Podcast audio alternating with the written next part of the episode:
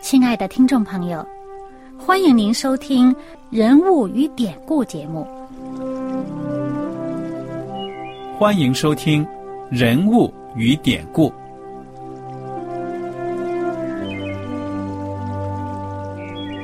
听众朋友们，当你读圣经的时候，不知道有没有过这样的想法？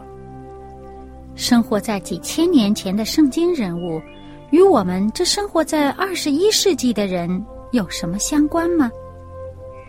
那些古时候缔造了历史的伟人们，只是些令我们感叹而望尘莫及的对象吗？那些败坏了品德的小人和有负圣托的失败者，难道只是为了让我们嗤之以鼻吗？在这个人物与典故的节目里，我和小燕将与大家一起通过圣经中的人物和他们的事迹，看看我们能从他们的故事中得到哪些启发，以便用正确的态度来对待我们每天所面对的生活和挑战，共同奔走天国的旅程。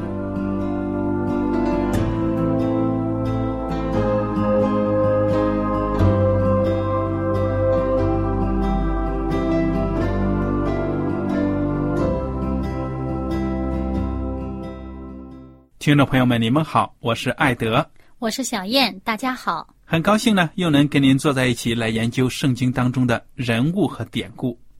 我们上一讲呢，已经差不多呢学习完了出埃及记的第二十四章，讲到呢，摩西按照上帝的吩咐，到这个西奈山上呢，去跟主单独的相会。在这个相会的日子里面，主呢。把非常重要的事物告诉他。那么，先说一下，摩西在这个西奈山上跟主相会，一共多长时间呢？四十昼夜。哇，整整四十昼夜。那么，摩西真的是很有福气，能够面对面的跟主相遇。嗯。那么，当时这个圣经上呢，就写到二十四章十五节说。摩西上山，有云彩把山遮盖。耶和华的荣耀停于西奈山，云彩遮盖山六天。第七天，他从云中照摩西。耶和华的荣耀在山顶上，在以色列人眼前，形状如烈火。摩西进入云中上山，在山上四十昼夜。你看看，上帝的荣耀停靠在这个西奈山上，那么。摩西上山也不是马上就来到上帝面前，对不对啊？先预备。对了，要预备自己，然后第七天呢，就进到了上帝的荣耀当中，被包在云彩里面。为什么要包住这个山头啊？嗯。这上帝荣耀啊，像烈火，啊很亮，非常明亮。那如果没有云彩包住，那这个光啊，荣光照到这个百姓看到了，可能就都没了。嗯，说不定就把这些罪人给杀死了。对，我就想象到了，上帝是宇宙的主。那么我想象，在这个人世间，我们觉着最有威力的能量，好像就是原子能的爆发之类的。嗯。那么上帝。统管宇宙，包罗万象，那它的能量，它的可以说呢，比我们世界上所有的那些核能量的总和还要大。那对啊，您想啊，这个是太阳是上帝造的。这个恒星都是上帝造的。我们说，呃，有些科学家说嘛，说这些恒星上面都是不断的在进行这个呃核聚变、核裂变，就是一直在进行这个这个爆炸的这个这个状况。所以太阳的这么亮啊，这么光亮。那么上帝造了这个太阳，他自己难道不比太阳更荣耀、更光亮吗？对呀，所以说这样大的能量一接近我们，那受不了。对呀。上帝是这个宇宙当中所有能量的总和，因为它包罗万象。我虽然不懂得科学，但是我可以想象我们的主呢有多么的伟大。嗯，世间任何的东西呢，凭他口中的话都能造出来，命立而立就立。好了，那么摩西在这个山上四十昼夜，二十五章开始出埃及二十五章，上帝呢小谕摩西，要建一个很重要的一个结构，一个建筑物，流动型的，因为当时呢他们毕竟是在旷野里面行走。小杨跟大家讲讲，嗯，那么这一个呃场所呢，就是这个圣所。嗯哼，上帝呢吩咐摩西，呃，要照着上帝所指示的样式、跟规格、材料来做，来造这个圣所。造这个圣所的目的在哪里呢？我们就看这个第八节，二十五章第八节，他说：“又当为我造圣所，使我可以住在他们中间。”嗯嗯，上帝造圣所的目的呢，就是为了上帝要与他的百姓在一起，让他的百姓见到上帝就在他们中间。我在这里呢要补充强调一点，就是说呢，圣经讲得很清楚，上帝是不住人手所造的殿的，对不对啊？嗯嗯因为上帝包罗万象，这样一个宇宙的主，你说哪一间教堂是给上帝住的？不配够住，配给他住吗？不配。嗯，对了，所以上帝这个说使我可以住在他们中间，是他的灵格的象征，嗯，说我与你们同在的象征。对，所以后来呢，上帝还还跟那个以色列人说，你们要有祝棚节。嗯这个祝棚节也是庆祝上帝的同在。嗯耶稣基督诞生来到人世间，也是与人同在。嗯对，所以这里面就是这个字呢，叫做以马内利啊，嗯就是上帝呢，呃，与人同在啊。那么就是上帝在我们中间。那么这个他上帝做了这个圣所，这个会幕，这个是让我们呃看到一个可以与上帝相会的这么一个真相，这么一个地方。那么这个地方呢，就是上帝要照他的这个祭司，呃，照他的这个啊、百姓的这个代表，呃。同时呢，也是上帝的仆人，嗯来在这地在这地方呢，来嗯为上帝侍奉，呃就是侍奉上帝，为百姓呢代求，呃，以及呢，上帝要通过这个祭司呢，要把给百姓的吩咐呢教导百姓，所以呢，这个地方呢，就是百姓与上帝相会的一个地方。嗯，嗯对了，因为这个中文把它翻译成会幕，对不对呀、嗯会当然就是聚会了，幕呢，因为里面有很多幔子、帐幕啊隔起来的。嗯那么这个形象呢，这个词还是非常形象的。嗯会幕。那么究竟这个会幕呢，造会幕需要些什么呢？那么在这个二十五章开头的地方呢，这个圣经上就讲了，这耶和华小玉摩西说，那么他告诉摩西要怎么样呢？啊、要告诉以色列人要送礼物来，嗯哼，而且这个礼物呢是要甘心乐意的送。那么甘心乐意的送的话呢，就可以收下来。这收了以后就是归上帝的。那么究竟这些礼物包括些什么呢？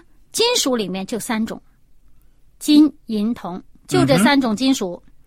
接着呢，这个纺织品呢，就是包括这个细麻，那么还有这个山羊毛，啊、那么另外皮，哎，对，那个这个纺织品当中呢，除了细麻和山羊毛，我们看到这个这个颜色呢，应该都是没有什么特别颜色的。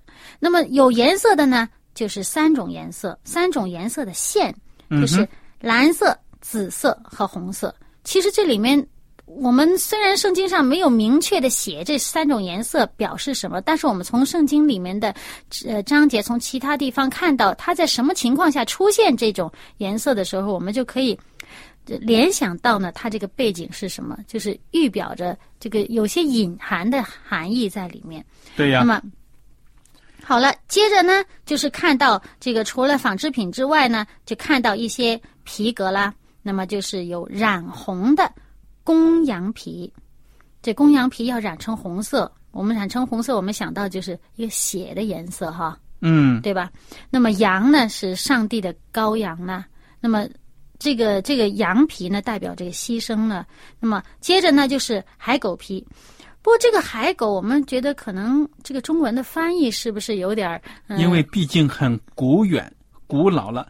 那么这个圣经当时是用希伯来语写的，嗯所以现在呢，翻译的专家呢，具体这个词原来指的是什么呢？不敢特别的肯定。嗯，因为这海狗在内陆地区恐怕也没有什么海狗啊，那个那个地方啊，所以这个翻译我们不大清楚是什么。总而言之，是一种动物的皮，啊。接着呢，看到这个木料啊，木料就指定只用一种木料，没有其他的木料，只有一种，就是皂荚木。嗯哼，里里外外圣所里面所有需要用到木料的地方，通通就是一种木料，就是皂荚木。嗯，然后接着呢，就是点灯的油。那这个点灯的油在后面我们看到，它指定的只能是青橄榄油，在这里先暂时还没出现。好了，那后面呢就是有这个高油，还有香的这些香料。那么这些香料、高油的这个材料呢，就是在后面的章节呢非常清楚的、严格的规定了是怎么样做的。嗯，好了，接着就是宝石了。宝石就很多种了，呃，各种各样的宝石，呃，用的最多的就是红玛瑙。所以这里面讲了红玛瑙和别样的宝石，那么是用来镶嵌在这个呃以福德。和这个胸牌上的这个以福德就是这个大祭司还有祭司们穿的这个呃样子有点像背心的这么样一个一个一个褂子这样的，那么它是用来就是做这个从事圣职的时候一个圣服的一个指定的服装。那么。所有的这一切的器具，我们看第九节，他讲的制造帐幕和其中的一切器具呢，都要照我所指示你的样式。对呀，那就是上帝把这个指示的很清楚，你自己不可以篡改的。嗯，这是上帝要求。为什么这样子呢？其实上帝是煞费苦心呢。嗯，因为里面的摆设呀、尺寸呐、用料啊、颜色呀，都有它的救赎的预表意义。嗯。而且呢，不只是这二十五章这个第九节这儿讲，只是你的样式。我们看到，呃，每一个器具，它讲的这个讲述完毕以后，它都会重申一次，就是按照我在山上指示你的样式。从二十五节，呃，从二十五章到三十章里面，多次强调这个字。嗯，那么到底这个样式是什么样的？样式，上帝给摩西的指示难道只是口头的吗？会没有给他看到意象？嗯，或者说什么模型一样的？哎，而且这个“指示”这两个字，我们中文可能呃听着有点含糊啊，呃，可能是口述的。但是“指示”在英文里面，我们都可以看到，这是受都有可能，对吧？对了，所以其实呢，这一点就要联系到希伯来书了。嗯，新约的希伯来书第九章，如果大家打开呢？我简单的给你看一下啊，这个第九章说，原来前约有礼拜的条例和属世界的圣幕，指的就是摩西按照上帝的指示造成的这个会幕圣所。接下来呢，第二节说，因为有预备的帐幕，头一层叫做圣所，里面有灯台、桌子和陈设饼。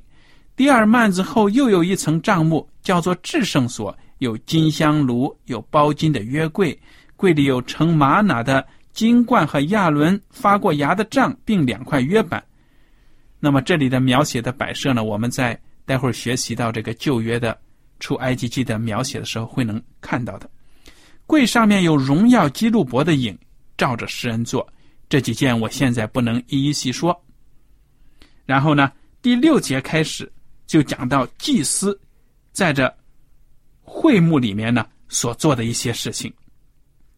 保罗呢，在这个第九章要讲的就是呢，其实地上的这些会幕，这个会幕里面所从事的祭祀的活动、宗教的活动呢，都是跟耶稣基督的救赎有关的。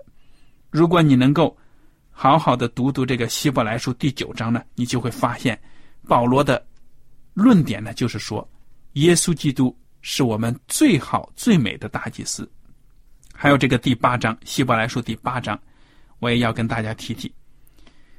第一节开始，我们所讲的是其中第一要紧的，就是我们有这样的大祭司，已经坐在天上至大者宝座的右边，在圣所，就是真帐幕里做执事。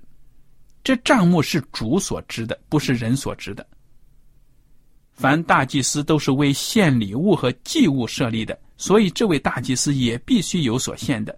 他若在地上，必不得为祭司，因为已经有照律法献礼物的祭司，他们供奉的是本是天上事的形状和影像，正如摩西将要造帐幕的时候，蒙上帝警戒他说：“你要谨慎，做各样的物件都要照着在山上指示你的样式。”你把这个第八章读完了，你就会发现，保罗呢，他作为一个犹太人，又是法利赛人。对圣经呢了如指掌，嗯，他要讲的论点呢，就是说，弟兄姐妹们，你们知道吗？我们所看到的圣殿呢，都是照着天上的样式做的。嗯，我们所用的这些祭祀的活动呢，其实都是预表着耶稣基督的牺牲，都有深刻含义的。对了，那么弟兄姐妹们，你们在读圣经的时候呢，一定要把旧约和新约呢结合起来读，千万不要。厚此薄彼，嗯，这样子呢，你对圣经的了解就会可以说呢，不会有平衡的，也不能够完全的明白上帝的救恩。嗯，好，小燕，你还有什么其他要分享的呢？嗯，那么就这个，我们接下去呢，就可以看一看这个具体的这些器具，呃，都有些什么。嗯，那么首先呢，我们就看到从第十节开始，二十五章第十节开始呢，就讲到这个约柜。约柜用的材料呢，当然是呃造这柜子肯定是先要用木料啦。那么它用的是皂荚木。那么究竟的尺寸呢？呃，多厚多薄啊？呃，有些什么嗯边呢？是怎么做呢？它全都讲的非常的详细。而这个柜子造好以后呢，一定要包上金金。嗯嗯。那么除了包金金之外呢，它还有四个环儿，也是金做的。这个四个环儿，这个环儿呢，装在这个腿儿上啊，装在这个柜子的腿儿上的话呢，主要是呢用来穿一个杠子。嗯。那么这个杠子呢，也是。先是皂荚木做的，以后呢也要包上金金的。那么这个杠子呢，它讲到一个很特别的地方啊。我们看这个第十五章，哎不，第十五节啊，二十五章第十五节，他就讲到这杠要藏在柜的环内，不可抽出来。嗯，这地方我们就看到这个地方啊，杠子不可以抽出来，杠子本身是用来抬的，而且杠子是活的呀，对呀，穿到那个环里面，对不对？对，但是呢，不抽出来。他不着你抽出来，其实呢，就是隐含着一个含义，就是说这个柜子永远是要人来扛、人来抬的，不可以用其他的运输方法来运输。嗯，只能人来抬。那么我们这里面就联想到呢，呃，这个圣经后面的呃地方，也就是这个当大卫呃做王以后，他曾经想运输这个呃约柜。要把这个约柜呢，从会幕啊运到他住的这个这个京城里面的时候呢，他当时就没有细心的这个查考究竟这运输的规矩是什么。嗯，结果呢，他就用了一些牲畜来，呃，就是牲畜拉的车，好像是一头牛吧？哎，对，牲畜拉的车来来装了，来放了这个约柜来运，结果呢，就出了人命案了。嗯，就出了人命了。所以这个简单的讲一下呢，就是说当时呢，运的队伍走着走着呢，突然那个牛呢失前蹄。对了，这样子一忽悠呢，那车也晃。旁边一个护卫的人呢，他还怕那个约柜倒了，赶快伸手去挡，结果呢，一下子就被击杀了。嗯，我们看到呢，就是小燕所说的很有道理，就是说呢，上帝希望呢是人来抬，而不是用其他的动物啊或者车来运。说明，上帝他的尊严，他们他这个跟我们人的关系呢也是很亲密的，对不对？对他让我们重视这个约柜，这个约柜是用来干什么的呢？这个第十六节就很清楚的讲到呢，是要将赐给你的这个法板放在柜子里面。这个法版是什么东西啊？就是这个诫命，上帝给我们的诫命，刻着这个诫命的这个板，刻在两块大石头上，对不对呀？对，这两块大的这个法板要放在这个约柜里面。也就是说，这个约柜呢，就是象征的上帝的律法和他的公义。嗯。那么，这么一个神圣的这么一个呃东西呢，人不可以轻忽它，这是要用肩膀来抬着的。嗯。那么接着呢，这个约柜上面还要放什么呢？就是金金做的。施恩座，那么这个施恩座在第十七节里面，这个注解里面讲的“施恩”这两个字本身，它也可以翻译成这个避罪，就遮盖罪恶。对呀。就是上帝的施恩的宝座，在这个法版，在这个约柜之上，也就是上帝与我们立的约，上帝给我们的这个呃诫命，上帝这个律法和他的公义是一个基础，在这个基础的上面，上帝施恩可以遮蔽我们的罪。嗯，真的是很有意义。上帝呢，他的宝座的根基是法律。你想想，一个国家没有法律，这个政权能不能长久？嗯，不行。也不能稳定。嗯那么，上帝是统治宇宙的主宰，这么大的一个领域，没有个法律没有标准，他的公义不行。嗯对了，所以上帝的根基，他的国度的根基呢是有标准的。嗯但是上帝呢，更是恩典的上帝，因为我们这些罪人呢不配，达不到上帝的标准，上帝才要赦免、遮蔽、清洗我们的罪。嗯所以这个施恩宝座呢，真的是设计的非常的好。嗯，它这个含义非常深刻啊。对呀、那么这个约柜的尺寸呢、还有施恩座这些尺寸呢，它都是有详细的规定。那么在施恩座的上面还有一个特别的，嗯哼，是两个天使，对不对呀、嗯，对，叫基路伯。那么这两个天使呢，分别安在这个约柜的两头，两个基路伯呢连在一起，在施恩座的两头，两个基路伯要高张翅膀，遮掩施恩座。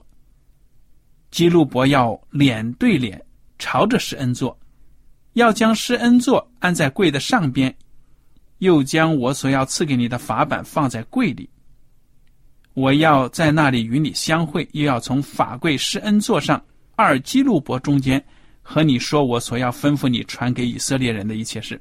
那么这就是第，可以说呢，从十九节开始一直到这个二十二节，嗯两个天使当然是侍奉上帝、护卫上帝的。嗯上帝那么有权柄，他不需要别的人来保护，别的天使来保护，但是呢，有一种尊严，对不对？嗯？嗯。那么这个讲到的这个基洛伯和施恩座呢，全是纯金金制造的，就里面没有任何其他的材料。那么接下来呢，就是讲到另外一样器具了，就是桌子。那么这个桌子呢，是呃放在稍微外面一点的地方，最里面这个圣所的最里面叫做至圣所。那么刚才我们讲的法柜呢，呃，这个约柜啊，呃，施恩座啊，这都是在这个至圣所里面。那稍微外面一点地方，还是在圣所里面呢，就是有桌子。那么桌子是用来放这个陈设饼的。那么这个桌子呢，本身呢也是用皂荚木做的，也有各种各样的尺寸，它规定的很详细，也是要包金的。那么与桌子相关的器具呢，还有盘子啊、调羹啊，呃，这个呃放酒的这个瓶啊，还有爵呀、这些是祭酒用的。那么也全都是这些比较小件的这些器具，通通都是金金做的。嗯，那么这个我们看到这个啊三十节，他讲到又要在桌子上，在我面前常摆陈设饼。那么这个陈设饼本身它这个含义呢，就是耶稣基督的这个呃是生命的粮。嗯哼，耶稣基督是我们生命的粮食。那么这个陈设饼呢，就是放在这个桌子上面。而且也象征着，我想呢，是耶稣基督的身体。嗯耶稣基督说呢：“我来了，我把我的身体献上。嗯，”因为无酵饼嘛，对肯定这个是无酵的面做的。嗯，那么他在这个呃圣餐礼当中，耶稣讲到了这个这个饼呢是代表着我的身体。嗯，其实呢，虽然圣经在这里没有讲，但是根据犹太人的传统，据一些犹太人讲呢，还有在一些著作说，除了陈设饼之外，还有纯葡萄汁的。嗯，对呀、它这里面有祭酒的爵嘛。这个酒呢，实际上指的不是发酵的酒，对了在，这个整个圣所这里面东西不可以有任何发酵的这些有杂质的东西，都是纯的。不含酒精的。对，所以它这个酒呢，就是指的是葡萄汁。那么它这个讲到这个祭酒的爵呀、瓶啊，就是装酒的瓶和这个嗯，我们爵它就是一种杯呀、嗯，有有角的杯叫爵啊。那么那么这个葡萄汁当然就象征着耶稣基督的血宝血。嗯，对，所以跟我们的圣餐礼的摆设用的也是一样的啊。嗯，对。那么接下来呢，除了桌子之外呢，还有呃与桌子相对的位置要放另外一样器具呢，就是灯台。那么这个灯台呢，也是金金。嗯呃，所有的这个设计，包括是哪些部分有杯啊、有球啊、有花啊、呃、有枝子啊，嗯，所有的这些设计呢，就是有严格的规定。呃，而且这个样式也都是规定的非常的严格。嗯，那么整个呢，这个全是金金做的。那么它有一个称呼叫做七个灯盏，它中间有七个灯盏，就是点灯的时候有七个灯盏。那么，在整个二十五章的最后一句话，就是第四十节，他讲到要谨慎做这些物件，都要照着在山上指示你的样式。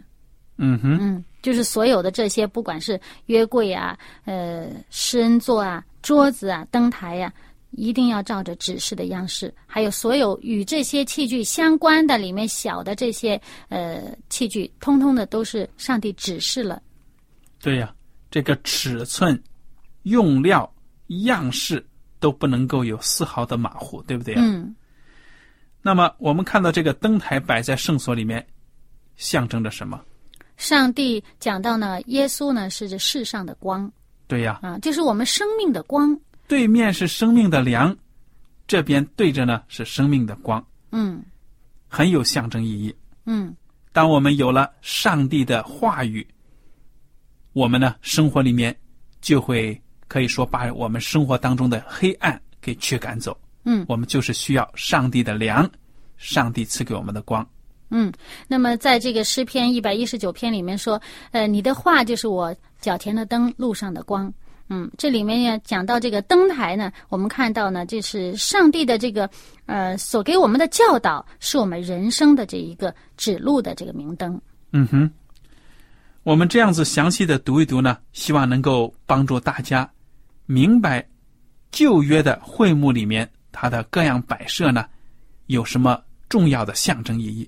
如果不讲解的话呢，自己读一读，可能觉得哎呀很枯燥啊，怎么都是这样的家具摆设什么的。其实，上帝他把他的救恩呢，别具匠心的，都富含在这个会幕的各种意义里面了。嗯好了，我想今天的时间呢到此就结束了。您如果有什么问题和想法，我们欢迎您写信给我们。呃，同时，如果您需要呃通过圣经对上帝的教导有更多的认识和了解的话呢，我们还提供免费的圣经函授课程，呃，您也可以写信来免费索取。好了，艾德和小燕呢非常感谢大家的收听，我们下次节目再会。再会。喜欢今天的节目吗？若是您错过了精彩的部分，想再听一次，可以在网上重温。我们的网址是 x i w a n g r a d i o 希望 Radio，或是找旺福村也可以找到。记得把好东西介绍给您的朋友，与他一起收听。